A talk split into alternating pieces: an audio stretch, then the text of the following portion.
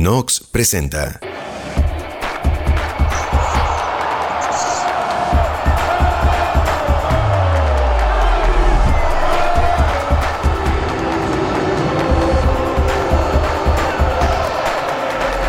Escucha Bendito Fútbol solo por Nox.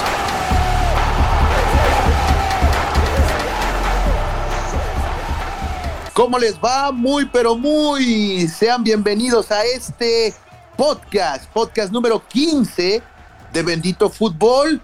Ya entrando en materia de clubes, hoy vamos a tocar el tema acerca de los clubes más grandes del fútbol mexicano. Algunos se van a ofender porque no incluimos a un par más, si es que se están destacando o se están autodenominando como clubes grandes, pero precisamente el día de hoy vamos a debatir sobre los tres equipos que posiblemente son los más grandes de nuestro balompié nacional. Quien le doy el gusto de darle la bienvenida nuevamente es Jesús Armando Lendechi. ¿Cómo te va? Bien, bien, Gersa, un gusto saludarte a la distancia. Ya empezaste ofendiéndome porque dijiste dos, dos, dos grandes. ¿Cuáles dos? Por, uno? Si, si, acaso Puma, sí, sí, sí. Si te refieres al otro que viste de amarillo, que es de la Sultana del Norte, ese Pues no sí. es grande y, y lo digo desde ahorita a modo de maldición. Jamás será grande. Así, así, eh, entiéndelo, Gersa. No, no va a pasar jamás. Te vas a echar encima a toda la comunidad regia que nos escucha, pero bueno. No ahí importa, Gersa, al menos mis ojos jamás verán que, que si en, en un caso hipotético fueran grandes, jamás lo veré yo. Precisamente hablando también de clubes grandes y de fútbol mexicano, quien seguramente va a estar eh, pues defendiendo a capa y espada lo que es la legión de esa que presume tanto el chiverío de Guadalajara, Club Deportivo Guadalajara, es Rafa Morales. Rafa, ¿tú crees que Tigres o algún club, además de Pumas, eh, que dejamos fuera, tendríamos que haber puesto en este podcast? Hola, Gersa, Jesús Armando, muy buenas tardes. Hola, hola. No, pues yo creo que no, yo concuerdo con Jesús Armando, los grandes ya lo son por la historia que tienen y, y creo que Tigres, Monterrey, otros equipos por ahí que, que quisieran meterse en, en- en este grupo de los grandes, todavía tienen que ganar bastantes campeonatos y demostrar muchas cosas para, para ser dentro de los grandes del fútbol mexicano, ¿no? ¿Cómo Sí, ¿Sabes Sí, una cosa, Gersa? Eh, eh, sumándole al comentario de Rafa, que quien también le doy la bienvenida, este, eh, pues eh, no nada más, ¿no? Eh, va, va a ser los campeonatos. Al final de cuentas, eh, ahorita lo vamos a ver, o al final de cuentas, ese es uno de mis argumentos, la historia, la historia pesa, ¿no? Dijera por ahí el- un buen amigo eh, que se apellida Santos, la historia también suena. Y, y- y- y Tigres, Monterrey, eh, que me perdonen, pero su historia es muy, muy corta. Es muy corta y ya se quedó corta al final de cuentas. O sea, eh, ¿qué, tendrían que hacer ahora para poder eh, eh, encumbrarse en esta lista de grandes? Está muy cuesta arriba porque ya, ya, ya les ha alcanzado la edad, o sea, y eso, eso lo hacen los equipos conforme su creación, ¿no? Y ellos, ellos desgraciadamente tardaron mucho en, dar el de pecho y, y ellos creen, su afición, que, que yo respeto de verdad sobremanera, ellos creen que por ser los nuevos ricos, eh, ya es, están a, nada de ser grandes y que me perdonen, pero el dinero no hace un equipo grande. Ok, vamos a iniciar y precisamente debatiendo cuáles son esos aspectos, ya que están mencionando qué aspectos debe tener un equipo grande en el fútbol mexicano para ser considerado grande. No solamente títulos, ya lo mencionaste Jesús, no solamente historia, ¿qué otras cosas se pueden agregar a esta lista, Rafa Morales, para decir, este club tiene que ser considerado como, los, como grande del fútbol mexicano? Yo creo que una de las principales cosas, Gersa, que tiene que tener un club grande es una identidad eh, ya formada desde sus inicios, ¿no? Y yo lo puedo hablar, por ejemplo, de las Chivas. Es un equipo que se formó ya, vamos, uno de los más antiguos de- del fútbol mexicano y que además desde un inicio tuvo esa, esa idea de jugar únicamente con mexicanos, ¿no? Y es lo que lo ha hecho un equipo diferente al resto. Tuvo, ha tenido generaciones de futbolistas extraordinarios, una cantera importante eh, de formación de jugadores y creo que eso es lo que también hace a un club grande. Después los campeonatos, evidentemente que vamos, como dicen, goles son amores y campeonatos, pues más, ¿no? Entonces, creo que tiene que tener una historia sólida, un, club grande y, no tener tantos altibajos como lo hablábamos de equipos como Tigres y Rayados, ¿no? Que incluso eh, Tigres estuvo mucho tiempo peleando el descenso y volvía a ascender y volvía a descender. Y ahora sí, con, una inyección de dinero fuerte, eh, obvio que compiten por los campeonatos, pero creo que hay mucho más detrás de un equipo grande. ¿Cómo es que aparte de la historia y del porte, querido Jesús, puedes agregarle algo más a esta lista de características que tiene que tener un club grande?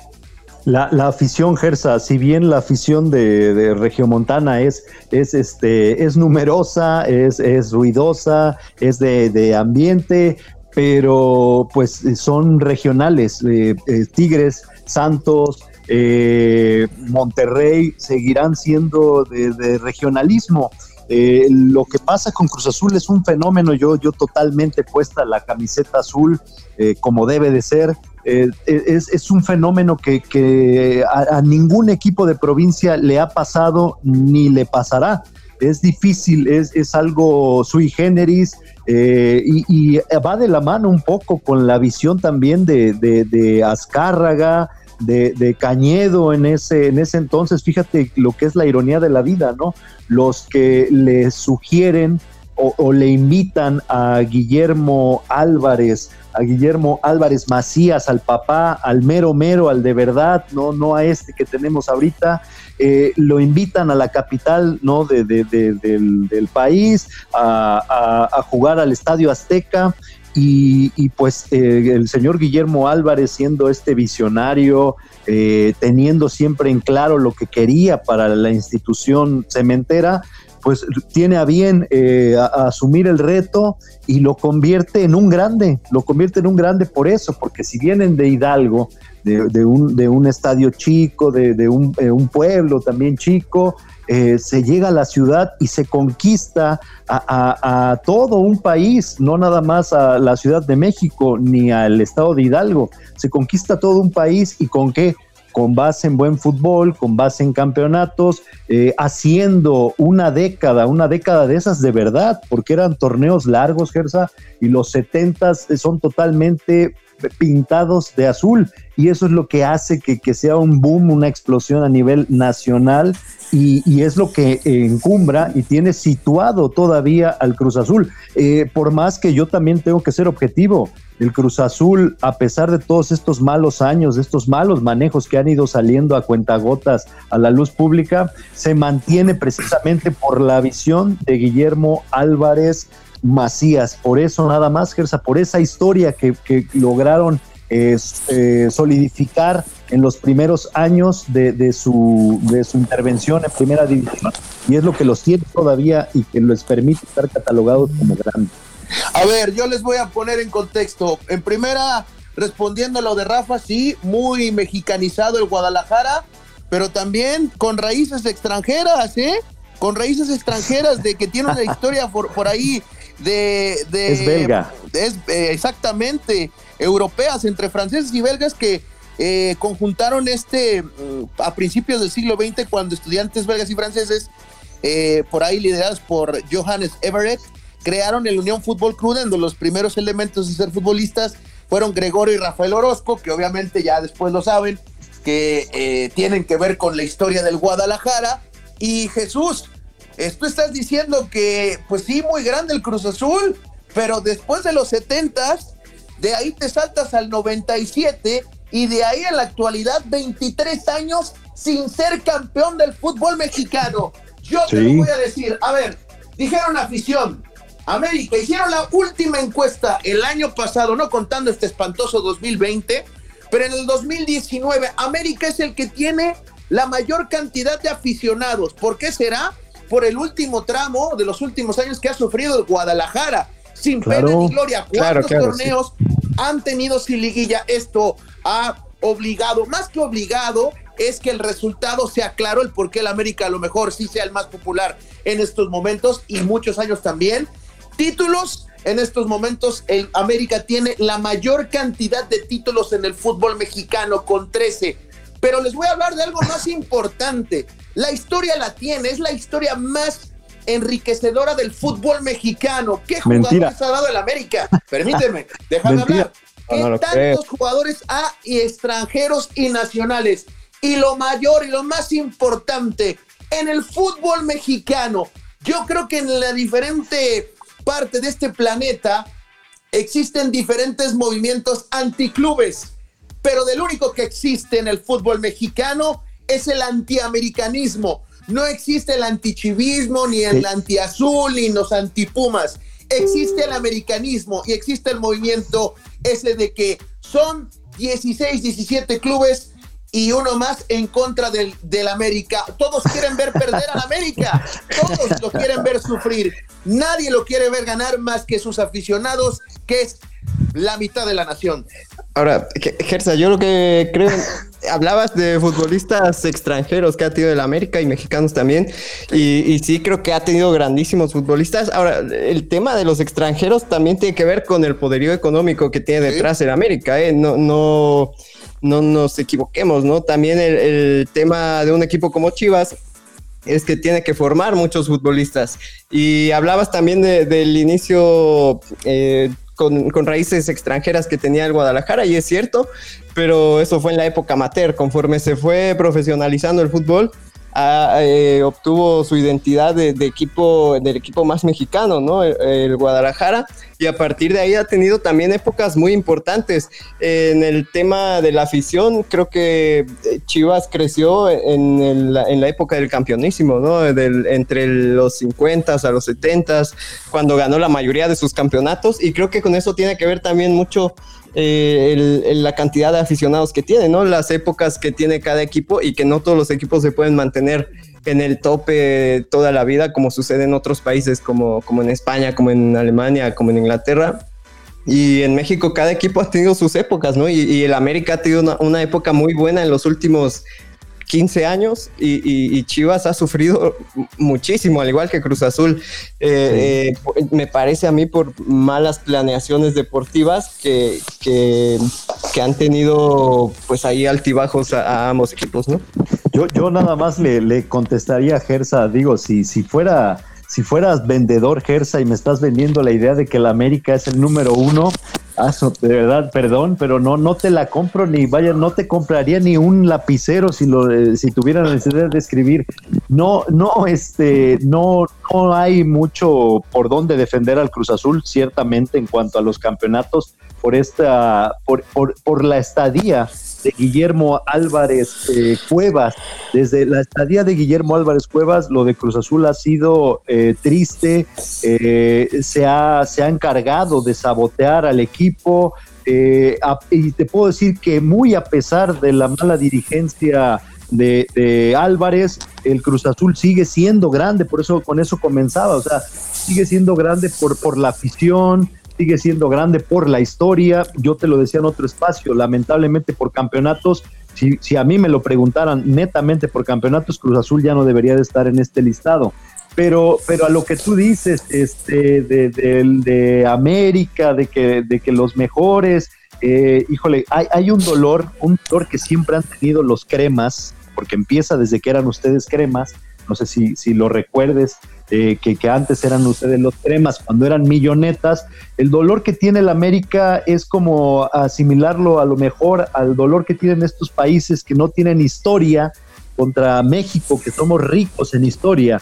Eh, el América Gersa, su historia es, eh, nacen como un equipo chico, nacen como un equipo pobre, nacen como un equipo de media tabla para abajo, a diferencia de lo que es el Cruz Azul. Cruz Azul nace grande, Gersa, y, eso es algo que yo creo que los americanistas jamás en la vida nos van a perdonar el haber nacido grandes y el haber nacido o, vernos como ese equipo pueblerino, como ese equipo de provincia que llega de arrimado al Estadio Azteca, les gana una final con una magna goliza de 4-1, donde se empieza a gestar este clásico joven eh, que, que, que, muchos, empezando por los americanistas, pues no lo quieren, no lo quieren tomar como clásico. Bueno, es que es cuestión de cada quien.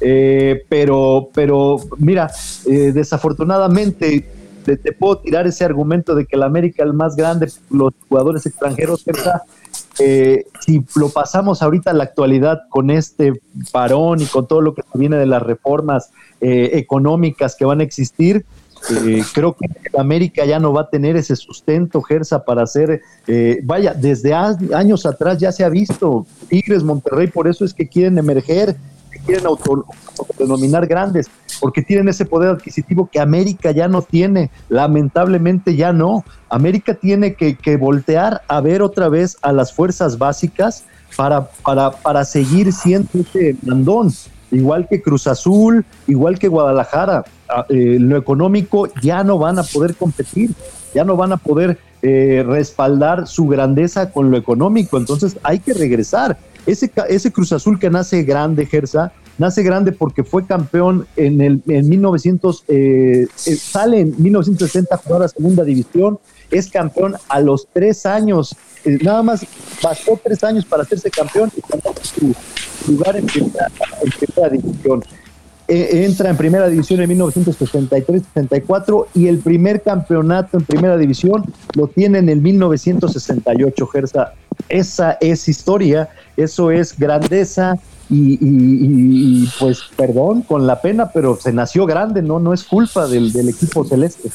Oye, ¿tú crees que el América le va a tener envidia al Cruz Azul que porque nació siendo grande? Caray, Jesús Armando, las últimas, ¿qué, ¿cuántos años lleva, lleva de paternidad el América sobre el Cruz Azul en los últimos años? Te recuerdo, tú te vas con la final de, ¿qué? De los ochentas, de los setentas, eh, Jesús, ¿Te recuerdo las últimas dos finales o vas a salir llorando del podcast? Re, digo, re, recuérdamelas. Para, recuerdo, digo, las últimas. Recuérdamelas. Te recuerdo el 2013, el cabezazo de Moisés Muñoz. Te recuerdo el 2018, que por cierto, ahí tanto se habla de Edson Álvarez, que fue a su consolidación para salir al extranjero. Tú hablas de las fuerzas básicas de los últimos años Dime quién es el club que ha exportado más jugadores sí, no, saliendo, no, no. hablando de estos tres, ¿eh? No, no estoy hablando de Pachuca, de otros clubes, del Atlas, yo estoy hablando de estos tres.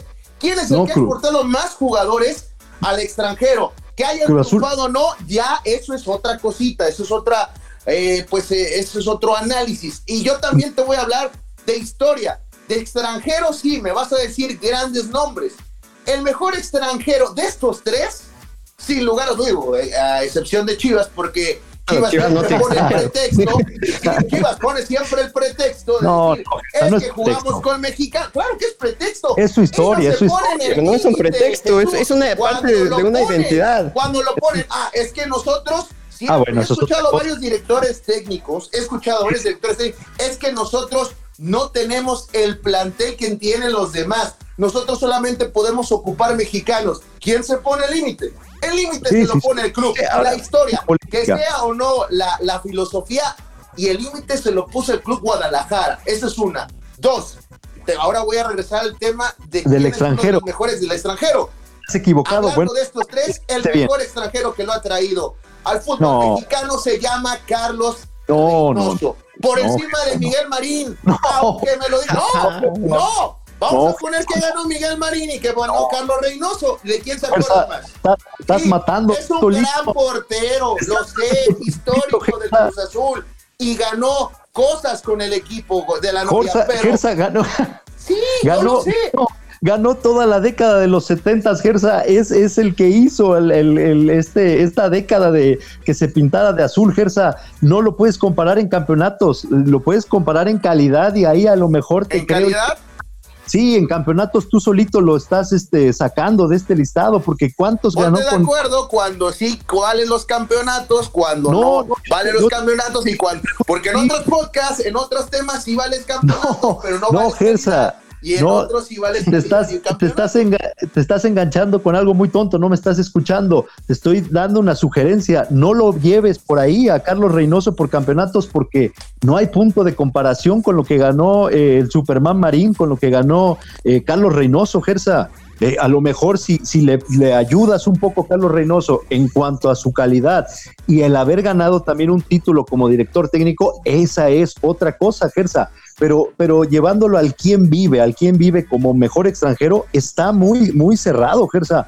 Es, es, es, estas polémicas que de verdad solamente entre Cruz Azul y América se pueden vivir, ni siquiera eh, Pumas lo podemos meter en esta que, bueno, tuvo a Caviño, pero Caviño también tuvo una, un deambular por, por muchos equipos del, del, fútbol mexicano, pero como estandartes, tanto de un equipo Jesús como Sí, perdón. Ahí vamos, ahí vamos a tener que meter a Tigres, a, a Gignac. Ah, sí, ahora con la actualidad sí, le, falta mucho todavía, ¿no? O sea, la calidad es, es inobjetable del francés, pero, pero cuando gane lo que ganaron estos, estos monstruos, bueno, Carlos Reynoso no ganó tantos títulos como jugador, como entrenador ya ganó uno, eso, eso le puede dar un plus por ser jugador y entrenador.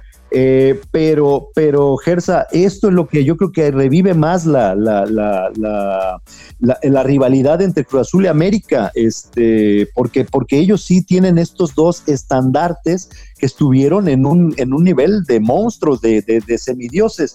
Eh, por ahí, Gersa, te digo, este, para mí, pues yo, yo me quedaría totalmente con el gato marín, solamente lo he visto en videos, al igual que eh, lo que he visto de Carlos Reynoso. Claro. Eh, no es defender a las Chivas, Gersa, pero es defendible, sí, su política de jugar con puro nacional. Lo que no es defendible, y estoy totalmente de acuerdo, que no lo he escuchado yo de ellos como directiva, como cuerpo técnico, como equipo, eh, eh, el, utilizarlo como argumento de, consuelo, de, de, ténganme lástima porque jugamos con mexicanos, pero no son ellos, son, son eh, algunos aficionados, son este, periodistas, también algunos, que, que, lo toman como, como algo peyorativo, ¿no? El jugar con puros mexicanos, cuando es la grandeza en realidad del Guadalajara, el jugar con puro nacional. de, eso no hay ninguna duda. Pero, pero, pero acá, eh, en cuanto a eso, Gersa, te digo, Cruz Azul ni siquiera tiene fuerzas básicas, Gersa. Cruz Azul, por eso te digo, es grande muy a pesar de la mala gestión directiva que tiene. O sea, se viene trabajando en porquería, en lodo, sobre fango. Un título en 23 años. Un título en 23 años. Desde hace tres décadas, Gersa, se está trabajando en eso. Eso no lo puedo defender. Eso no lo puedo defender es, extraño porque Cruz Azul invierte bastante dinero en fuerzas básicas, eh, pero no sé qué pasa dentro de la estructura de formación de Cruz Azul que sacan muy pocos futbolistas, ¿no? Pero ya no existen, Rafa. Eso le ha pesado. Ya no existen, Rafa, ya no hay, ya no hay fuerzas básicas. Creo que solamente tienen el equipo sub-15 ahorita que, que llevaba un americanista como el gringo Castro, imagínense, y fue campeón, fue campeón de la categoría, pero no hay, o sea, imagínate eh, la, brecha que existe. Tienes sub-15 y de ahí que los vas a debutar en primera división teniendo 15 años obviamente se, rompió la cadena y, y, parte de ello es la mediocridad con la que vive actualmente Cruz Azul. Pero, pero eh, eso es la realidad de hoy día, desde hace tres décadas con Guillermo Álvarez eh, Cuevas, pero, pero, este, pero no le quita nada la grandeza porque a pesar de eso nos ha dado, eh, nos ha dado muchos subcampeonatos que, que Uy, qué grandes alegrías, ¿eh? Los subcampeonatos. no, hombre, estás festejando los subcampeonatos. No, no, no los festejo. El subcampeón es el primer gran perdedor, Jesús. No, no, Gersa, no lo festejo, pero a pesar de, de lo que se ha ido sacando, lo que los trapitos sucios que le han sacado a Billy, por ahí le, mencionaban que hasta tenía un seguro, ¿no? Un seguro el equipo Cruz Azul por, por final perdida, Gersa, pues no, no es de llamar la atención que tantas finales perdidas. Jesús. No estoy diciendo otra cosa. Ahora, ahí te voy a dejar, ah, como el otro partido, digo, el otro eh, pasado programa, les voy a dejar el balón votando. Subcampeón de Copa Libertadores en tanda de penales en el 2001, quitándole dos años de invicto a Boca Juniors en la bombonera, eh, estadio donde casi todos, casi todos tienen pánico escénico, a todos les, eh, se les doblan las piernas, Cruz Azul va, gana, desgraciadamente se hizo una, una final de ida sumamente triste, sumamente deplorable, lamentable, pero no le alcanza, pero ahí le dejo Gersa, o sea, eh, Perdón, pero creo que ahí ni siquiera el América va a entrar en, Rafa, en Libertadores no van. Rafa, antes de darte la palabra, nada más eh, comentar lo que dijiste de extranjeros de poner a Guiñac. No olvidarnos de José Saturnino Cardoso. Ah, bueno, sí, sí, Para, digo, para la gente, para la nueva generación, nada más pongan, buscan en el busca, en el Google quién es José Saturnino Cardoso y para que todo el mundo se dé una idea y digan, ah, bueno, Guiñac, Guiñac, ¿quién es? José Saturnino, Pepe Cardoso. Y dos, para Jesús Armando, en el 70-71, campeón con el América. Copa México 73-74, campeón. Copa. Campeón de la. Permíteme. Campeón de campeones 75-76. Campeón de Liga 75-76. Copa de Campeones de la CONCACAF 77. la Interamericana. La Copa Interamericana del 78 frente al Boca Juniors. Permítame.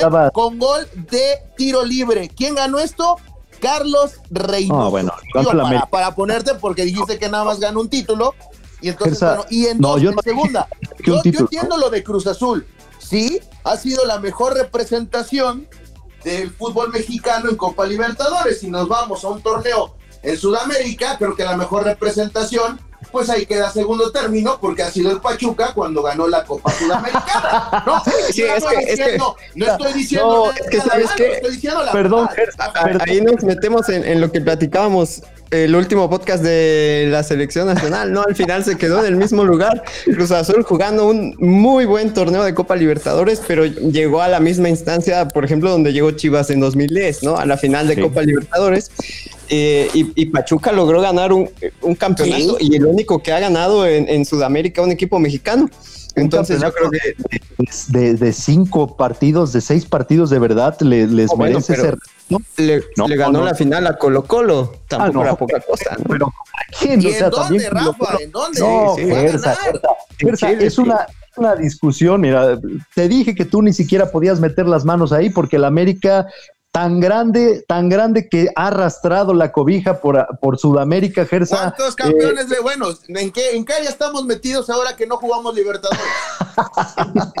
no, Gersa, ¿te das cuenta? O sea, eres muy convenenciero para, para, para ah, tú también eres convenenciero, eh, también cuando te conviene eres romántico y cuando te conviene no, ya me mencionas, otros argumentos. Me mencionas, campeonatos hasta de canicas. Por de eso, por eso, te estoy diciendo. bueno, te estoy dando la... Déjame terminar. Cuando tú estás hablando de campeonatos, de quien vive de campeonatos de liga, tú, tú solito te acabas de contestar y te acabas de rematar el disparo al pie. O sea, Gersa, Carlos, Carlos Reynoso no pudo ganar con América tantos campeonatos de liga, simple y sencillamente para que les termine de doler, les voy a meter el dedo toda, ganó internacionales Miguel Marín con Cruz Azul? ¿Cuántos ganó con Cruz Azul internacionales?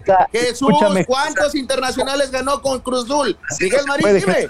Así no se puede. Tampoco se puede. dime cuántos ganó. Dime cuántos ganó. No, no, te, digo. Da igual. Ese Rafa, es el Rafa dijo algo muy claro. Ese es el problema que tiene la mayoría de aficionados americanistas. El problema es que te duele que sean papás de, Cruz Azul. ¿Te, da, ¿Te duele? Digo, si, te duele, de una vez, díselo al público. ¿Hay paternidad o no? Ejercicio. Así no se puede hacer señor productor, porque Gersa se calienta eh, de, de, primeras, de todas, todas, a lo tonto, porque ni siquiera escucha razones. O sea, simple y sencillamente Gersa ahí es, va para que les termine de arder a todos los americanistas. Esa es la grandeza de Cruz Azul, que su máximo exponente no pudo figurar a nivel nacional. Bueno. No pudo, figurar a nivel nacional, simple y sencillamente porque existió un equipo mejor en la década de los 70 llamado Cruz Azul, que ganó todo. Ah, tenemos que irnos hasta los 70.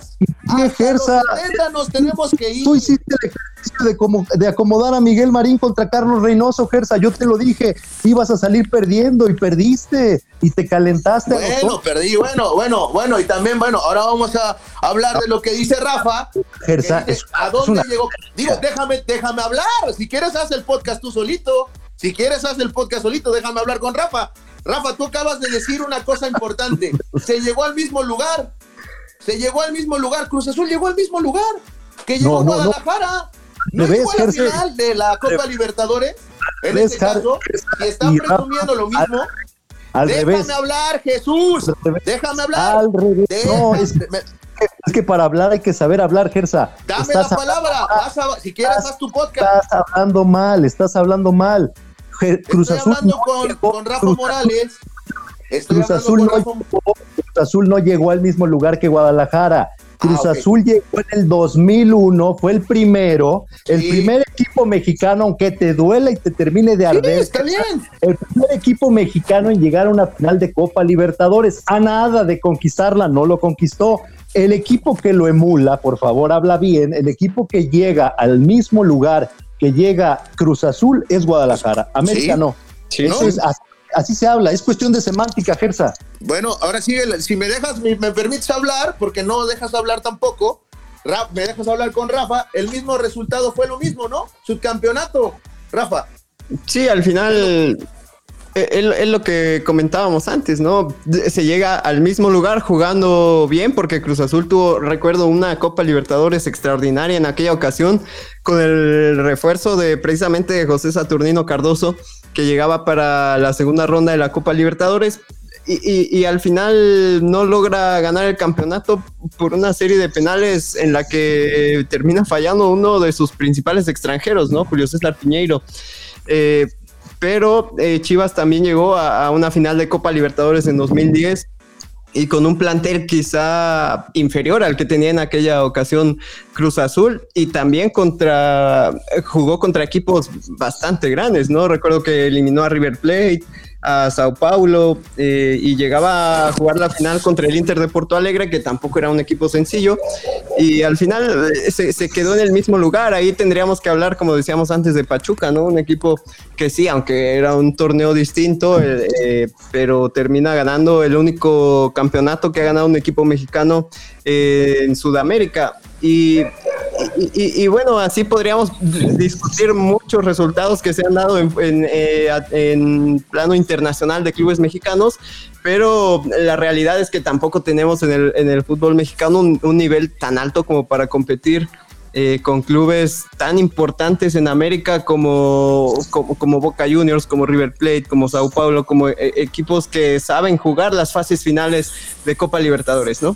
Sí, sí, sí, totalmente de acuerdo, Rafa. Eh, acá, acá hay que resaltar una cosa, tan, tan, tan mediocre ha sido nuestro fútbol nacional que miren, estamos disputando el quién siquiera llegó por primera vez a disputar una final. O sea, no, no podemos ni siquiera eh, llenarnos de orgullo de decir el primero que ganó la Copa Libertadores, ¿no?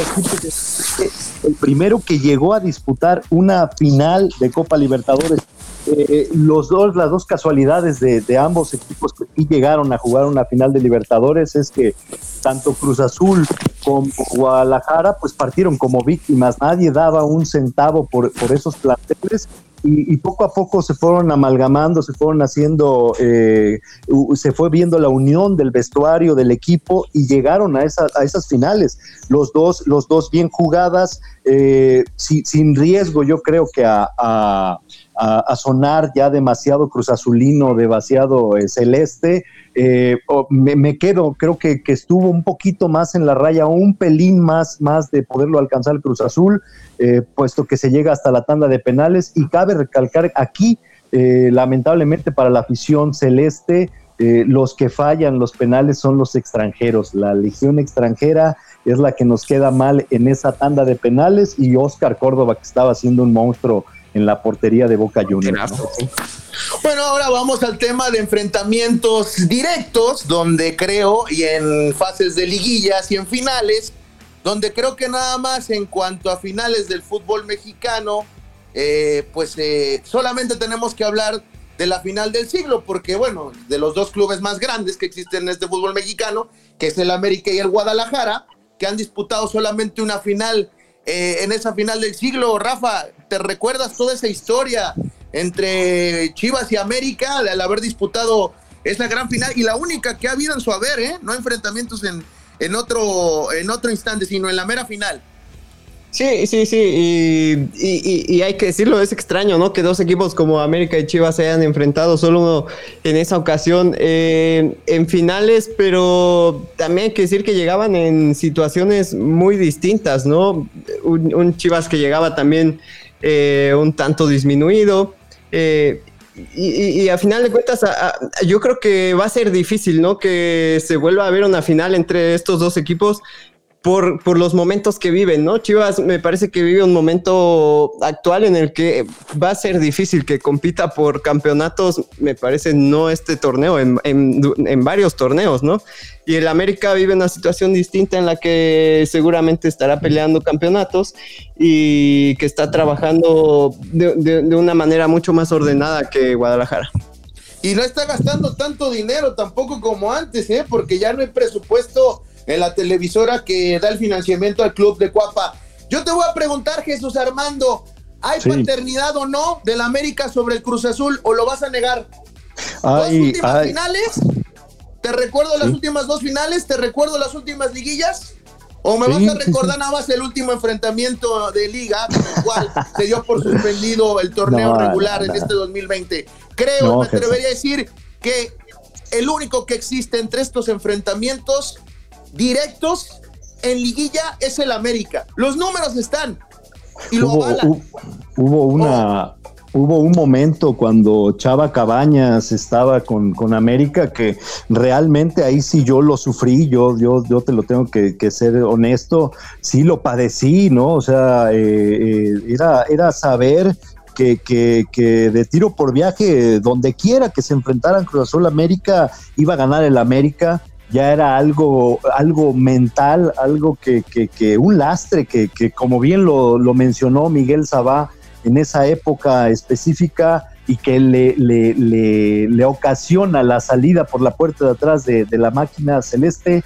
Pero él dice, no, este, ante Nos América jugamos. Miedo. No, no, no, él, él dijo, ante América jugamos con miedo, o sea, lo peor, ¿no? Y después de una bronca que acaba de pasar, eh, eh, dice esta, estas cosas, eso te habla de, que exi existía en ese, en ese momento en, entre ese eh, equipo azul crema y, el, el, celeste de todas, todas, en esa época sí le veía, le veía nada más el polvo el Cruz Azul al América.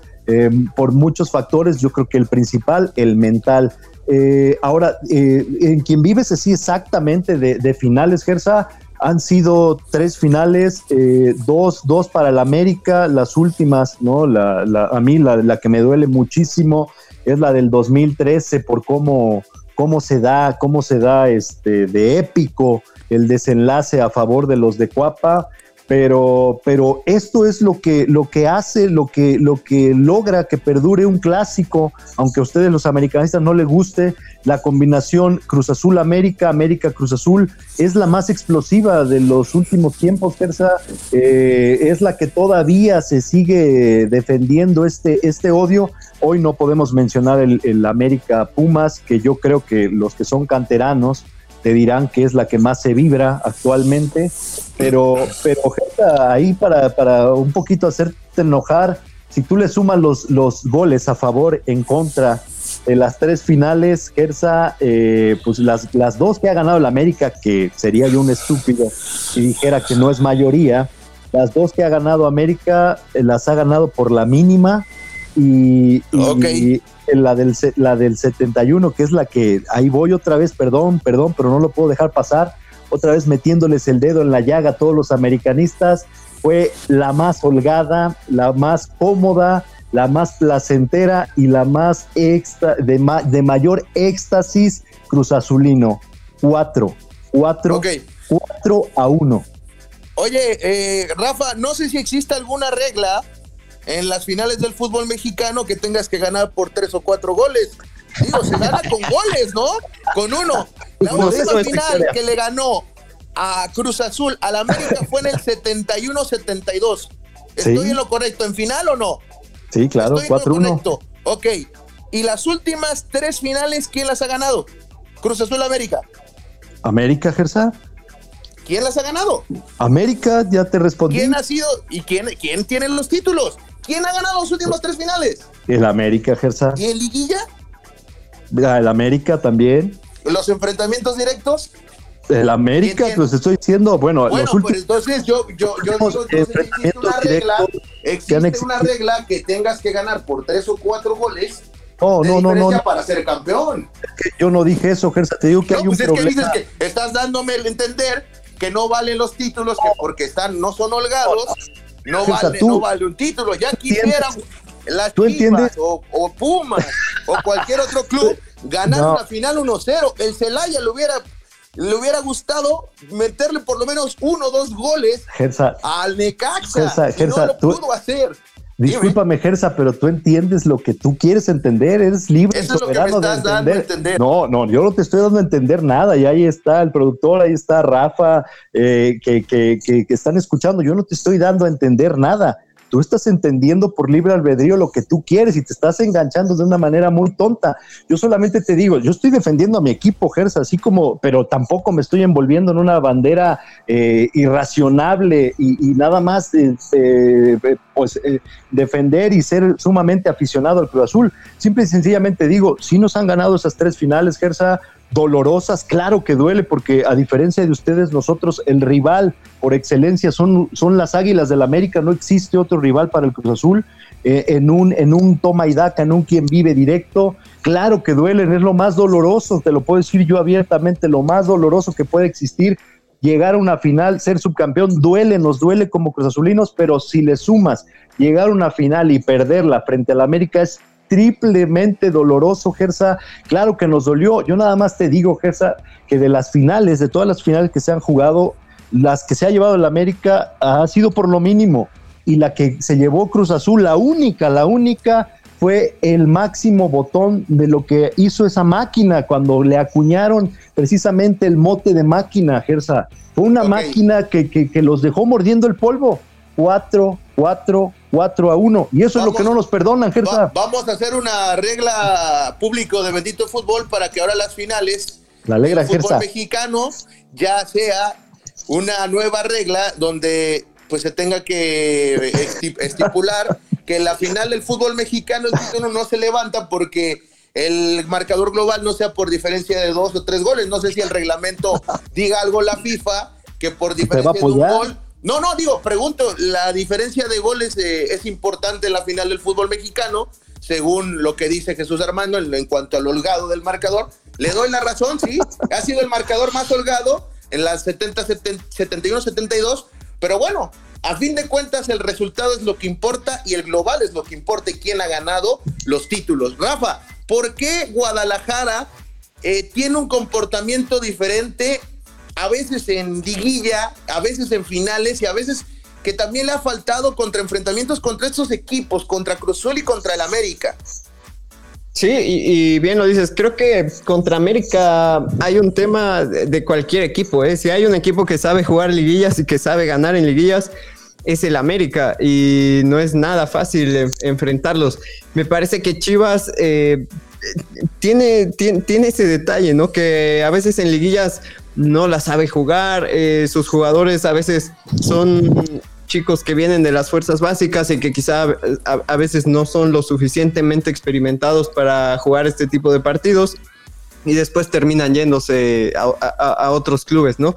Creo que eso es lo que le ha faltado en los últimos tiempos a Chivas, porque si vemos, la mayoría de sus campeonatos fueron durante campeonatos largos, ¿no? En, campeonatos en, el que se jugaba a, a quien ganaba el mayor número de puntos a lo largo de un año en, aquella época, como decíamos, del campeonísimo, ¿no? Entre el 56, 57 y el 69, 70, que fue el último campeonato de, esa época. Y después en torneos cortos le ha costado una barbaridad. A, Chivas ha ganado únicamente en el eh, verano 97, cuando le ganó a Toros Nesa en la final, en la apertura 2006 que le ganó a Toluca y el clausura 2007 que le ganó a Tigres. Eh, pero sí, contra el América, la verdad es que le cuesta mucho trabajo. Estaba viendo algunas estadísticas y ha ganado la tercera parte de enfrentamientos que ha tenido contra el América en liguilla. Le cuesta mucho y yo creo que es también por, por la falta de, de, experiencia de sus futbolistas muchas veces. ¿No crees que la, la, casa del Club Deportivo Guadalajara no pesa para Chivas? ¿No le pesa creo que, la localidad? Yo, yo creo que pesaba más a su favor el Jalisco sí. que, hoy en día el Estadio Akron, ¿eh? Pero muchísimo, por, por mucho. Dijera el perro Bermúdez, claro que los dioses de los estadios eh, pesan, ¿no? Y este es, este es otro, otro tema que iba a poner sobre la mesa, donde simple y sencillamente Cruz Azul no tiene argumentos, no, no tiene cómo defenderse. Por eso es lo que yo, yo resalto, la grandeza. Y fíjense que mientras más me escucho, más me enamoro y más me siento orgulloso de ser Cruz Azulino, porque pese a todas estas, este cúmulo de adversidades, eh, de malos manejos y de, de vivir en la mediocridad, eh, auspiciada por Guillermo Billy Álvarez, eh, el Cruz Azul sigue siendo grande, sigue siendo mandón y sigue siendo levantando mucho, mucho odio, levantando mucho, mucha polémica. Eh, Cruz Azul no tiene un estadio, o sea, eso es algo que, que, que, equipo grande en el mundo, qué equipo grande en el mundo no, no, no puede tener un estadio propio, o sea, e, es algo que, le, que le pesa sin lugar a dudas. su casa, y, no es su casa, paga una renta eh, es el Estadio Azteca, pero y es donde se lograron los, los, los, los mayores eh, campeonatos, los mayores títulos. Eh, es por ello que les digo, o sea, Cruz Azul está empecinado en ser su peor enemigo y en, y en bajarse de, de, esa lista. Ahora, lo que mencionabas, Gersa, de esto de, de, qué, qué, le pasa a Guadalajara, por qué no, pues hay dos cosas, Gersa, o sea, ya hizo mucho Jorge Vergara al comprarlos, de, inicio les metió mucho dinero, eh, cumplió, ha cumplido o, logró cumplir mientras estuvo con vida con las cosas que prometió. Obviamente no los hizo el Real Madrid de América Latina, pero, pero sí hizo un estadio, Gersa. O sea, ¿cuántos años lleva lleva Billy Álvarez con una cementera respaldada. No, no ha podido ni siquiera poner la primer piedra. no quiere invertir en su equipo. Si lo no, no, no, jamás, no. Pues él está por el lado del negocio, por eso, por eso mi molestia con la gente, la gente de verdad Cruz Azulina que lo defiende. Yo no sé si ustedes se acuerden por ahí de 1995 cuando sale, sale peleado con, con Televisa, sale peleado con la administración del Estadio Azteca, Guillermo Álvarez, sale muy digno a, a, a, vociferar por los cuatro vientos que, que, Cruz va a ser un estadio magno, algo de primer nivel, eh, un estadio que iba, iba a ser compartido también con los Diablos Rojos del México, mi equipo de béisbol nacional, eh, y que iba a ser un, un estadio sumamente moderno, que iba iba a tener un domo de cristal, que iba a subir y a bajar el montículo para cuando se jugara el béisbol. Y miren, se quedó, vaya, en maqueta, de ese sí existió maqueta, y el Cruz Azul sigue, sigue siendo el, invitado incómodo, el arrimado, eh, el apestoso, por así llamarle, ahí en el Estadio Azteca. Y, y Gersa, lo que tienen en común estos, estos equipos, estos tres grandes equipos que, ha, cuando llegaron a ser su máximo resplendor fue las fuerzas básicas, ¿cierto? Fueron los jóvenes. Acuérdate que hablamos con el profe Trejo y te mencionaba de dónde venían la cuna, la cuna de, los colores, la identidad. Mientras estos equipos eh, no, lo, no lo vuelvan a hacer, Chivas lo estaba haciendo con Jorge Vergara en vida hace unos años con el Güero Leal y, esa, esa, esa cuna de, de Chivas eh, hacen que, lleguen a la Copa Libertador, a la final de la Copa Libertadores del 2010. Mismo caso con Cruz Azul, con el comando del propio Trejo, de cuna, cuna, cuna cementera, muchos canteranos hacen que llegue a la Copa Libertadores.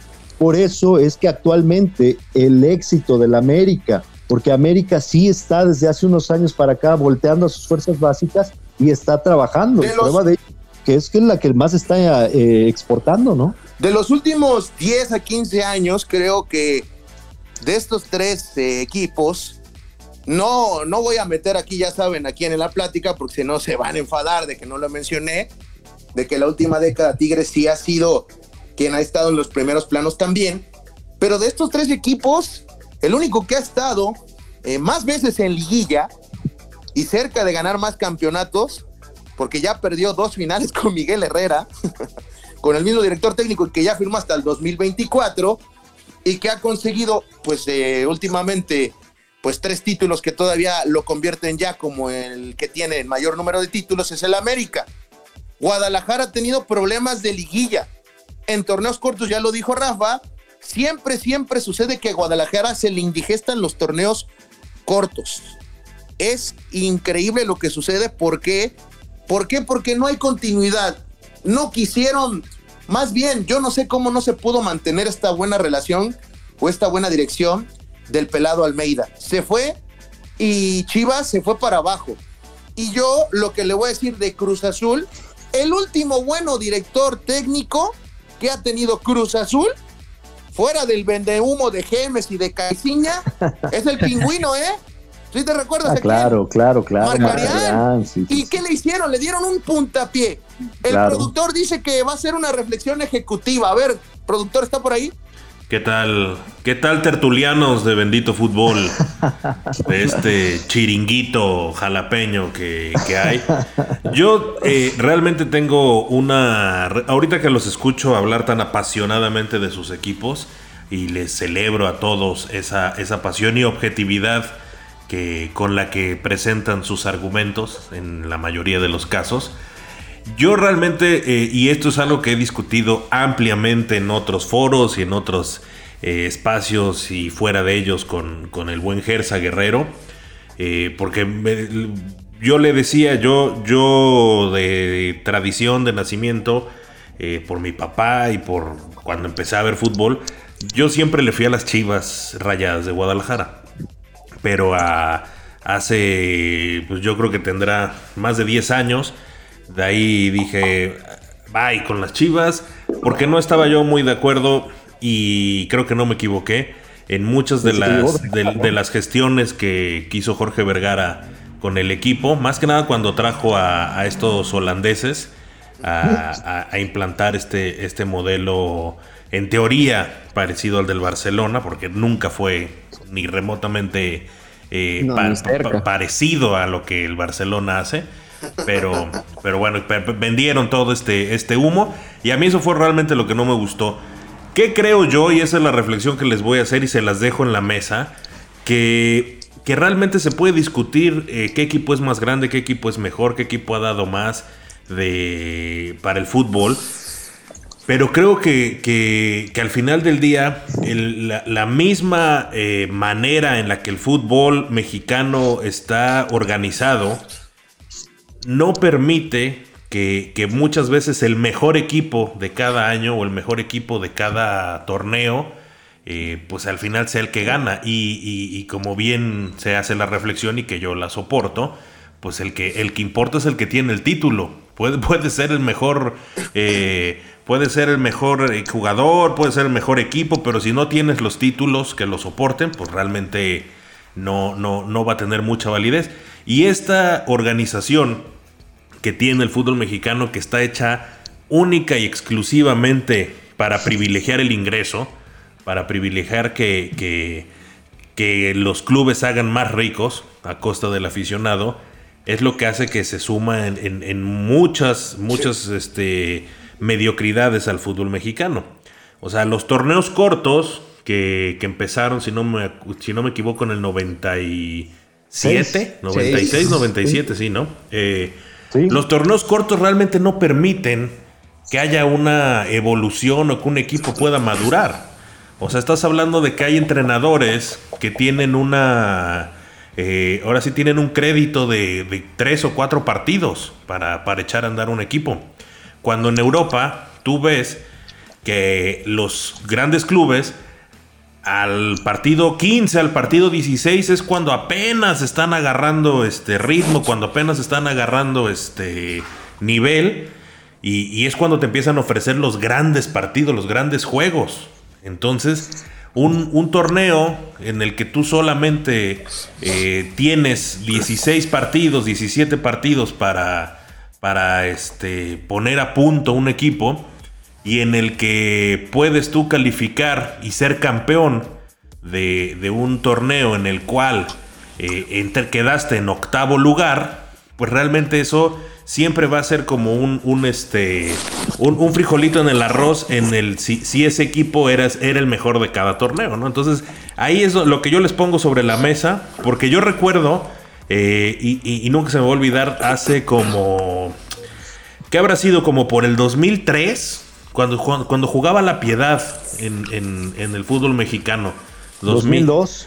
2002, más o menos. Me acuerdo que hubo una liguilla que todavía era, todavía era peor el sistema de clasificación porque clasificaban por grupos.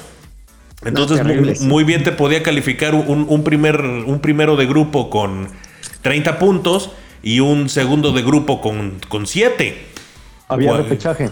Claro, Sí. pero, pero que te podía dejar fuera un, un- un equipo que tal vez tenía 12 puntos, ¿no? O sea, era realmente una, una estupidez. Y, y eso yo me acuerdo mucho que eh, un, en- por esas fechas hay un Cruz Azul que venía rompiendo madres, que venía arrasando y, y- y siendo super líder y todo.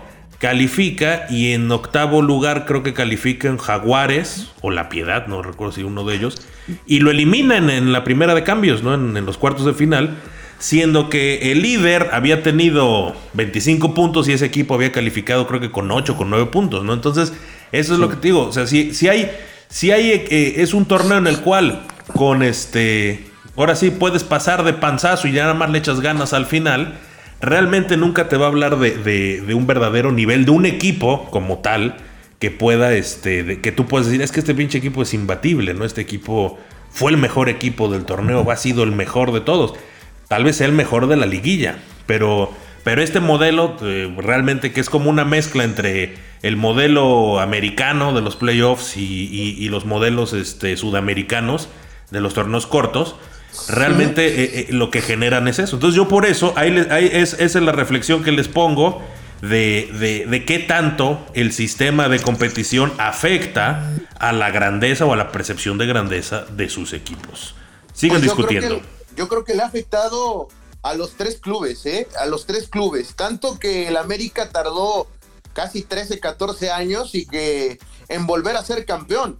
No me van a dejar mentir, al América tampoco le este formato le hacía bien y, y- y todo, como lo dices, lo comentas, todo también depende de- eh, en el fútbol mexicano. Desgraciadamente no hay continuidad, no hay planes de a directores técnicos a mediano y largo plazo, es a corto plazo. Son pocos los que escatiman, son los pocos los que realmente apuestan por un director técnico que los dejen trabajar, porque siendo tres o cuatro jornadas, si no hay resultados, bye. El fútbol Sí. mexicano es resultadista, ha sido resultadista y si antes había realmente una estabilidad futbolística de que era un torneo largo y como lo decías, a lo mejor 36, 37 jornadas donde eran y después la liguilla, también había esa posibilidad, pero había más regularidad. No había tanto de que el octavo le ganara el primero, tanto así que en torneos cortos, no van a dejar mentir los dos compañeros, que en torneos cortos son pocas las veces que el líder, el superlíder, se ha coronado en la liguilla del fútbol mexicano.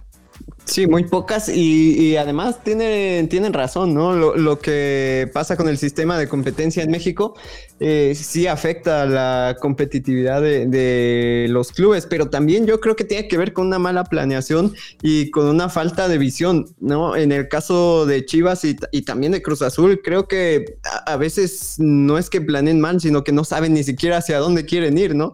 Y a Chivas le ha pasado en varias ocasiones que eh, de repente apuesta por la cantera, después apuesta por comprar jugadores, vuelve a apostar por la cantera, vuelve a apostar por, por comprar jugadores y no saben si quieren formar jugadores o si quieren ganar campeonatos, ¿no? Y al final de cuentas, tanto Chivas como Cruz Azul como América son más grandes quizá por su historia que por lo que hayan hecho en los últimos años, salvo América que ha tenido mejores resultados en, en los últimos 10, 15 años pero, pero creo que tiene que mejorar mucho también el- la, la gestión y la profesionalización en la, en la dirección deportiva de, de los clubes, ¿no? Rafa, la Sí, lo- lo- mediocridad, la mediocridad. Sí, sí, ¿Dónde sí. queda la mediocridad de, del fútbol mexicano? O sea, Y lo vemos en ahora- que... y lo vamos a volver a ver en el próximo sí, sí. torneo. Es lo No, peor. y, y- y agárrate ahora que, que vaya a haber otra vez repechaje, ¿no? Pero, pero sí, vemos cada torneo que el campeón eh, casi, casi invariablemente al siguiente torneo eh, eh, termina en octavo, noveno, décimo lugar con un torneo espantoso.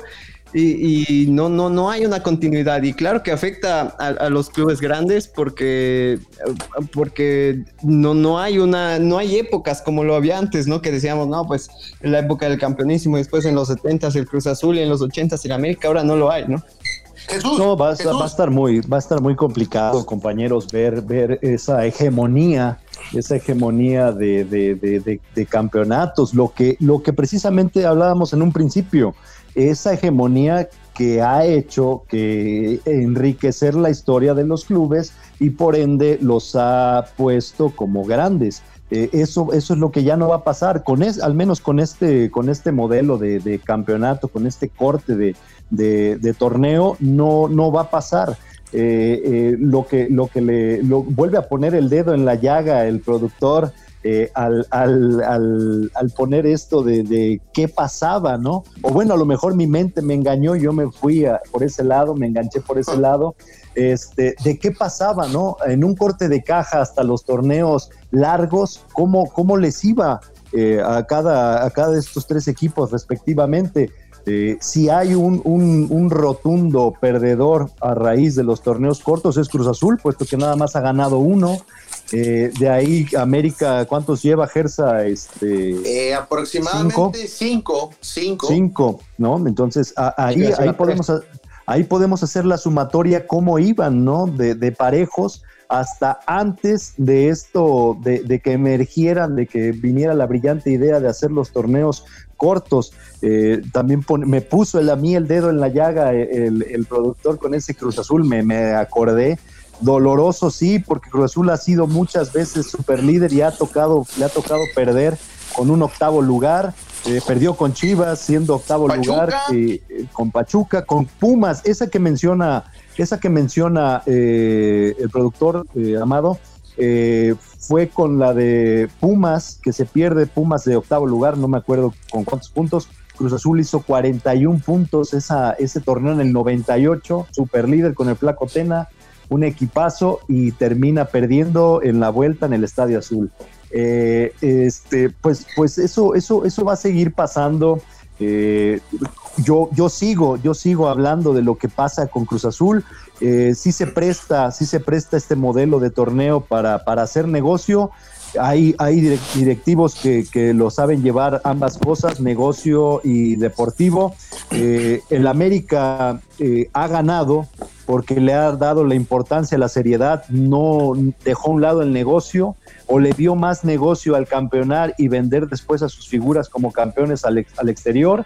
Cruz Azul, eh, por lo que ha ido saliendo en los últimos tiempos, vio la oportunidad de negocio y con esa se quedó. Y si de, priorizó el negocio y si por ahí junto con Pegado de Chiripa venía un campeonato, pues era recibido, ¿no? Bien recibido, pero, pero no le apostó 100% a, a campeonar. Hablando de quienes manufacturan el campeonato, los directores técnicos son claves en el accionar de un equipo y en el, la creación de un equipo campeón. Creo que aquí es donde coincide que, a mi parecer, los entrenadores en estos tres clubes llamados grandes del fútbol mexicano, los tres coinciden que los, sus mejores exponentes han sido nacionales. No por ende, Cruz Azul tiene al mejor director técnico nacional, que es don Ignacio Treyes. Entonces, ahí, eh, no sé, Guadalajara ha tenido al campeón Hernández, ha tenido a, Alberto Guerra, ¿no? Alberto Guerra, sí, a Chepo de la Torre. Chepo de la Torre. Pero en realidad. Ricardo Ferretti, entre que no eh, sí se considera mexicano, ¿no? Más mexicano que brasileño, Creo que ahí es donde les preguntaría a ustedes, bueno, ya, la de Cruzul sobra, ¿no, Jesús? Sí, no, no. Otro, otro nombre, parece una pregunta, pero ya. Cruz Azul está, está muy obvia, es el, el, profe Nacho, Nacho Treyes, pero lo que, lo que hablaban ustedes de Guadalajara, no, no mencionaron al campeonísimo, es el, es el más grande por, por, por sobre todos en la historia de Guadalajara, el ingeniero Javier de la Torre es el único que tiene todos estos estos títulos y que forjó al campeonísimo, que era más, más que jugadores de fútbol, una familia, ¿no? En el caso del América. que tenía una generación extraordinaria. Sí, sí, sí. Eh, en el caso del América, José Antonio Roca, yo creo. ¿eh? Por encima de Cárdenas. Ah, no, no, pues, no por, por, todas las cosas siempre. lo que hizo el, el, profe José Antonio Roca fue hacer el americanismo. Gersa fue fue, fue eh, pues hasta cierto punto intimidar al Guadalajara, o sea, darle la importancia al clásico nacional, eh, aquella frase de, los burros nunca, nunca aprenderán a tocar la, flauta, eh, todo lo que se metió con, con, el Guadalajara, todo lo que hizo, y, yo creo que es, el, es la, ahora sí, válgase la, el utilizar su apellido, pues la roca, ¿no? Que, que, que cimenta el americanismo. Sí, José Antonio Roca, que realmente para mí ha sido el, el, entrenador más importante que ha tenido el América. Y indiscutiblemente, don José Antonio, la filosofía que trajo al americanismo, trajo ese, ese yo creo que empezaba por ahí las bases de el, odio hacia este club, el que los demás le tuvieran envidia, odio o pavor o ganas de ganarle al América. Bases principales o fundamentales, don José Antonio Roca, pero eso combinado con el buen entrenador que fue y con la, eh, sobre todo que tuvo gran relación con don Guillermo Cañedo, que lo llevó a la dirección técnica del América, donde alcanzó sus mayores éxitos. Eh, el, por ahí el sistema de liguilla en el primer título en el 70-71 y tuvo figuras, tuvo a Borja, tuvo a Reynoso, y de ahí se cambió, se autoproclamó, perdón, el antichiva número uno. Eso fue importante porque él mismo, digo, yo no recuerdo algún entrenador que sí le ha de tener odio a algún otro club, pero no recuerdo así algún entrenador que eh, públicamente haya hecho una declaración como esta. Sí, pero son, declaraciones que le ponen el, sabor a, las rivalidades, ¿no? Y eso fue lo que también impulsó, como bien dices, la rivalidad entre América y Chivas, que, que de por sí venía ya de, un tiempo en el que el Guadalajara venía fracaso tras fracaso. Y, y siempre es importante, ¿no? Tener personajes así, sobre todo dentro de estos equipos que le hacen bastante bien al fútbol. Sí, sí, sí. Eh, ¿sabes, ¿Sabes quién lo dijo alguna vez públicamente? Y, por eso es que yo lo, lo, atiendo cada vez que puedo. Miguel Piojo Herrera manejando a, Monterrey, ¿no? Alguna vez salió diciendo, al América siempre lo beneficia el arbitraje, al y ahora resulta que es el, mayor ícono americanista que tienen. Eh, eh, eso es, es, lo que yo, yo, yo por eso yo les, yo les digo, y bueno, desde mi lado más cruzazulino, me da gusto que lo hayan, que lo hayan este, amarrado, según por otros cuatro años. No les va a dejar nada bueno Miguel Herrera, no es un americanista y vaya, para mí no es técnico idóneo para, para los cremas. Ok, yo estoy de acuerdo contigo, no es el, no es el que me gustaría que estuviera dirigiendo la América, pero sin embargo es el que nunca los ha dejado de llevar a la liguilla y los ha puesto por lo menos siempre en semifinales. De ahí a que ya haya perdido dos finales y que haya ganado otras dos, ahí eh, resultados entrega. Vamos, de que esté con la filosofía o la forma de juego del América, ese es totalmente otro punto de vista. Rafa, ¿con qué entrenador te quedas? Yo ya lo dije, José Antonio Roca, Jesús Armando ya ni siquiera quiso hablar de la extensa historia porque sabemos que don Nacho Treyes es el mejor director técnico nacional ese es mi punto de vista, también el de Jesús, y ya, ya dijo, quiso, quiso ahorrarse, pero ¿con quién te quedas en la dirección técnica de Guadalajara? Sí, yo concuerdo con lo que decían antes, ¿no? El ingeniero Javier de la Torre, que ganó cinco títulos en la época del campeonísimo, de, en el 61, 62, 64, 65 y 70.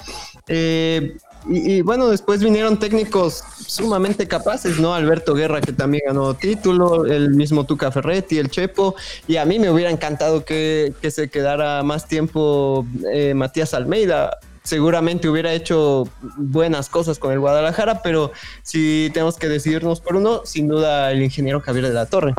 Sí, exactamente. Bueno, Oye, y se, nos, se nos está olvidando tocar eso del tema de la selección nacional, ¿no? De la selección nacional. Y, sabes una cosa, eh, eh, con riesgo de verdad de equivocarme, pero aquí no hay un invitado, no hay un invitado Puma, pero, pero por mucho, mucho tiempo fue base de la selección mexicana, eh, cuna, cuna del, del, más grande futbolista que ha tenido este, este país. Eh, y, ahí, yo creo que ahí estos tres equipos vamos a coincidir en que, en que semillero, semillero, así, eh, de nutrir eh, en cuanto a número, no en cuanto a calidad, en cuanto a número, nutrir a la selección mexicana, ahí yo creo que sí, sí, por muchos años fue liderado por los Pumas. Sí, yo creo que sí, a pesar de que estos tres clubes de los que estamos hablando han dado varios jugadores de la selección, varios seleccionados ah, en, cantidad innumerable de convocatorias y de copas del mundo, creo que hay que resaltar que sí el Club Universidad ha sido base o ha dado más eh, jugadores a la selección mexicana. ¿Y quién lo iba a decir que en la actualidad o en los últimos dos procesos, pues el que el club que ha desaparecido para proveer de estos de estos jugadores, ¿no? Hace mucho que Pumas no da tantos seleccionados, creo que si a lo mucho que uno Dos, a lo en, realidad, en realidad, los, grandes, los grandes ya no, no tienen, no tienen, no, no pasan de dos, dos seleccionados nacionales. O sea, eh, hay un fenómeno muy raro que está, que está pasando en el fútbol. La última, la última, el último gran semillero para el seleccionado nacional fue el Atlas. Que, tristemente también este pues no no ha sacado otra vez eh, nuevamente joyas de la, de la dimensión de Rafael Márquez, de, todos estos jugadores, esta gran camada que tuvo el Atlas.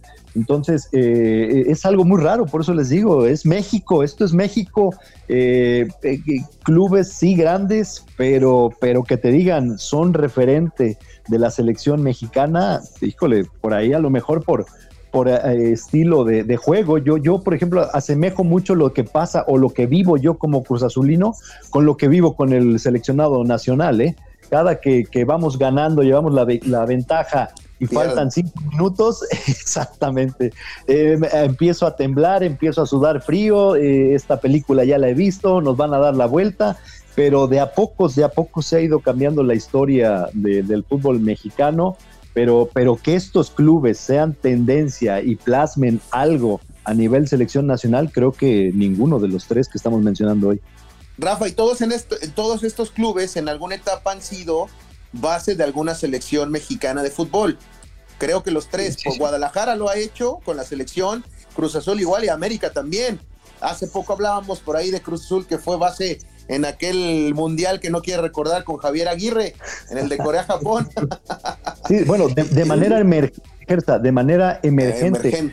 Pero el proceso tal cual, llevarlo con, con, puros cruzazulinos, vaya, ni en los setentas, que fue esta década que de, de, de, opulencia celeste, no fue así. Con Guadalajara creo que es el único, me imagino, con estos campeonísimos, por lógica tenía que haber sido. El América también de manera emergente lo hizo muy bien. En Brasil, 2014. Claro, claro, para, la eliminatoria, ¿no? Para ganarle a, en el repechaje, ya en el Mundial ya no, eh, pero, pero les digo, creo que lo, esto le, este es el, frijolito en el arroz de estos tres clubes que estamos mencionando. hoy, hoy, en día bien lo dicen, ¿no? Por ejemplo, los últimos dos mundiales en 18 y en 2014, no ha habido un solo jugador que participara en ese momento con las Chivas ha habido canteranos, claro que sí, ¿no? El caso de Carlos Vela, de Javier Hernández, que es el máximo goleador de la selección mexicana. Eh, y, ha habido otros futbolistas importantes que han participado con la selección, pero eh, ya la mayoría de los seleccionados de los tres clubes, eh, tanto de Cruz Azul, América o Chivas, que hayan salido estos tres clubes, están en la época final de su carrera quizá y, ahora la nueva generación quizá ya son jugadores surgidos de Pachuca o de otros clubes. Eh, y me parece que, ha sido precisamente Pachuca el que ha tomado el estandarte del formador más importante, al menos para la selección mexicana en los últimos años. Sí, sí. Para cerrar el podcast, les voy a preguntar a cada uno de ustedes quién ha sido, en su punto de vista, el mejor jugador que ha tenido eh, cada institución, en tu caso Jesús de Cruz Azul, en tu caso de Guadalajara, y la última gran figura que ha tenido cada uno de sus clubes. ¿Quién quiere empezar? Bueno, en el caso de Chivas, creo que eh, yo no vi jugar a, a, Chava Reyes, evidentemente, pero por lo que se dice y por lo que hemos podido ver, lo poquito que se puede ver, ha sido la máxima figura quizá de, del Guadalajara eh, y, habría muchos jugadores para destacar, ¿no? Después viene Omar Bravo, que es el máximo goleador de la institución, Javier Hernández, quizá el mayor ícono eh, en los últimos años del club. Moderno. Ajá, y, que además hizo una gran carrera eh, en Europa. Entonces ha tenido muchísimos futbolistas. A mí, uno que me gustaba mucho y que, y que después perdió quizá mucha de la simpatía, no solo mía, sino de muchos aficionados de Guadalajara, era Ramón Ramírez. Creo que fue uno de los grandes últimos ídolos eh, de Guadalajara antes de Osvaldo Sánchez. eh, pero que perdió mucha, mucha popularidad eh, en Chivas después de que salió hacia el América, no por su gusto, pero irse a jugar al máximo rival no, no se lo perdona a la afición. Entonces, Ramón. Sí, sí, sí. Ramón Ramírez eh, para mí era un jugador espectacular y, un gran ídolo en Chivas. Lamentablemente tiene, tiene ese granito en el arroz, ¿no? Jesús. Por ahí, sí, por, ahí le, diría al Rafa que, decían en, en, Guadalajara, ¿no? Que este este Chilolo Díaz, ¿no? Isidoro Díaz, que era un jugadorazo, obviamente yo tampoco lo, alcancé a ver jugar, pero hasta cuenta la anécdota que, que, que Pelé, Pelé le, reconoció como un crack en un, en un, este, en un partido allá en el Maracaná, que México vence a, Brasil 3-2, eh, si no mal recuerdo, 2-1, no recuerdo, con gol del de, Chilolo, pues decían que era un crack, ¿no? Este, las, las generaciones pasadas de, de Chiva Hermanos. Eh, yo, Gersa, yo siempre no, no me tocó ver, yo se los dije el, el programa pasado en el de porteros, me hubiera gustado, me hubiera gustado ver los alcances, ver, ver eh, todo esto que me cuentan. Eh, como, como a, modo casi como de una historieta, como de un superhéroe tal cual, lo de Miguel Superman Marín, me hubiera gustado verlo y yo creo que sigue siendo por mucho, va a seguir siendo por mucho dentro de mucho tiempo eh, el estandarte cruzazulino, eh, el último eh, gran, gran ícono cementero que aún vive. ícono e ídolo. sí, sí, sí, pero el último, el, último ícono, ídolo también, cruzazulino, que no, no es salido, no es salido de la cantera cruzazulina pero que lo que sí hace grande y el, que se le pueda mencionar o catalogar como ícono e ídolo es el hecho de que, pasó, que pasó por el archienemigo y él lo dijo, pues yo, yo ocupé las fuerzas básicas de América para salir, pero yo de todas, todas, toda mi vida fui Cruz Azulino. Carlos Hermasillo, el grandote de Cerro Azul, ese por mucho va a seguir siendo eh, el ídolo, es el ídolo moderno. Eh, Conejo Pérez quedó corto, eh, Juan Francisco Palencia salió por la puerta de allá, quedó como traidor, como muerde manos. Eh, este, el último gran canterano y fiel a la causa celeste, el, el Cata, el Cata este, Domínguez, pero, pero pues no, le faltan, le falta algo para llegar a ser ídolo. mucha gente, mucha gente de corta edad eh, menciona al Chelito Delgado, mencionan al Chaco Jiménez, claro que merece, claro que merece respeto su opinión, eh, pero, pero no, no, no, no están, no están ni siquiera cercanos a lo que, por todo, todo lo que tiene el personaje de Carlos Hermosillo. A mí me dicen Carlos Hermosillo, eh, cierro los ojos y es verlo brotándole sangre, con, con, ese temperamento a, a 100 sin inmutarse y dándonos el gol de oro en un penal, eh, engañando a Comiso y levantando el campeonato. esos, últimos dos que mencionaste, antes del buen Carlos Hermosillo, ni siquiera llegan a decir ídolos o, figuras, solamente grandes jugadores de la institución. Bien lo dices, ¿eh? La diferencia, lo que estás marcando con argumentos. Para mí, ya para cerrar este podcast, don Carlos Reynoso, no solamente el mejor futbolista de todos los tiempos de la América, quienes lo vieron jugar siempre tuvieron la oportunidad de agradecerle de haberlo visto. Yo no tuve la oportunidad, eh, la entrega, la clase, la manera de tratar el balón y su amor por los colores americanistas, inclusive lo, lo imprimió en un himno, en una canción. Llevo, los, llevo el pecho los colores de la América. Nueve años son los que estuvo en la media cancha del campo azul crema. De toda la cancha se apoderó este gran eh, jugador los números lo dicen todo, ya lo habíamos mencionado, los campeonatos que ganó, las estadísticas, pero más que sus números y que le apodaban el gran chaparral, como le decían en los 70, el maestro, el maestro, al maestro con cariño y al maestro con respeto, don Carlos Reynoso. Y el último gran ícono, figura o ídolo, ustedes saben quién voy a decir, Cuauhtémoc Blanco Bravo, ídolo del barrio Bravo de Tepito, de las inferiores, que llegó desde ese barrio Bravo a Cuapa, tanto que Leo Ben Hacker le dio la oportunidad de debutar en este gran club. Y de ahí en adelante la historia la conoce el romanticismo y quiere decirlo que solamente pudo ganar una liga con el equipo americanista, pero la picardía, la forma de juego, la forma de provocar, de anotar goles, de festejar los goles, inclusive de, hacerle pues eh, arengas al rival, todo eso conjuntado con lo que hizo en la selección mexicana, lo consuman como el último gran ídolo, figura e ícono americanista. Gracias Rafa, gracias por haber estado en este podcast. No sé si quieran agregar algo. yo nada más iba a comentar algo, se me hace raro que no lo hayas mencionado. Eh, pues en ustedes sí podemos mencionar un ídolo de, todos los años, eh, eh, un ídolo a la medianía, que es Cuauhtémoc Blanco, claro. Ah, pero ustedes, pero ustedes sí están viviendo actualmente un americanista, con un americanista al día, con un ícono que, que, actualmente juega con, con las Águilas del la América. Francisco Guillermo tiene, tiene que estar, yo creo que en ese, en ese listado también. Sí, no, no, claro, claro. Entonces, eh, ya nada más estamos dando el punto de vista personal. Que no lo ah, mencionado es porque dentro de estos últimos años, yo creo, si te preguntan Guillermo Ochoa, Cuauhtémoc Blanco, ah, bueno, creo que el 70, 80% te van a decir Cuauhtémoc Blanco. No porque no lo hayamos. ¿Tú crees que no?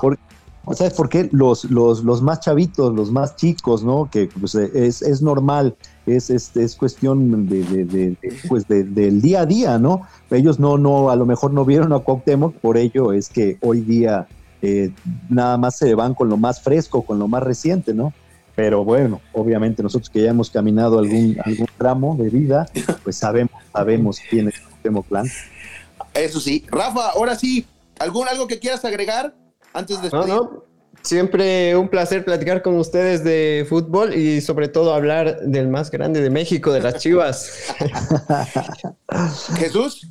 Eh, bueno, Gersa, pues igual, este, decirle a Rafa, decirte a ti, es como siempre un placer, un verdadero gozo platicar con ustedes y polemizar muchas veces, ¿no? Eh, sobresaltarnos como es lo, pasional del fútbol. Eh, yo, yo diría, eh, desde el fondo de mi corazón, lo digo abiertamente con el corazón en la mano, el más grande, el más grande es el Cruz Azul, por todo lo que mencioné a lo largo de este programa porque a pesar de, todo lo, lo, que se está empecinado la dirigencia en acabar con la grandeza, se sigue siendo grandes ese es mi corazón, pero mi mente, mi mente no me, no me, no me puede engañar. Y, grande actualmente, pues que me perdone, que me perdone Rafa, grande actualmente solamente el Club América, porque es el único, el único que donde quiera que se plante, el único que tiene eh, metida, metida en la cabeza, metida siempre en, su sangre, que donde quiera que se plante, eh, tiene que ganar. Y yo creo que eso, eso lo avala pues el hecho de que el propietario, ¿no? Pues sea un americanista recalcitrante y, que haya vivido, haya mamado el americanismo y por eso, por eso los tiene en el lugar que los tiene. Honor a quien honor merece. Yo simplemente les voy a decir que el Club América es el equipo con la mejor historia, con la historia más grande del fútbol mexicano. Es el equipo actual con mayor número de títulos, pero por sobre todas las cosas, al América o lo quieres, lo amas o lo odias. Es el equipo más amado, pero también el más odiado del fútbol mexicano. Y es el único equipo que en la actualidad y en toda la historia del club se le ha exigido como grande, como siempre, tener que ganar cualquier torneo hasta de canicas. Es el único que se le exige los resultados. El entrar en octavo lugar no vale la pena si no es un campeonato el subcampeonato también no es un consuelo para el americanismo. El americanismo necesita títulos y necesita campeonatos, no subcampeonatos. América y ya. Mi nombre es Gersa Guerrero, gracias por haber estado con ustedes. Dele compartir en este podcast de Bendito Fútbol.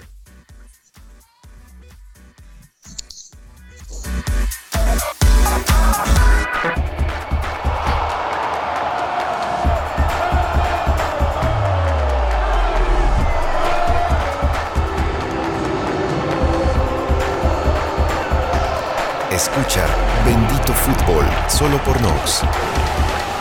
Sigue Nox en nuestras redes sociales. Estamos en Facebook, Instagram y Twitter como Escucha Nox.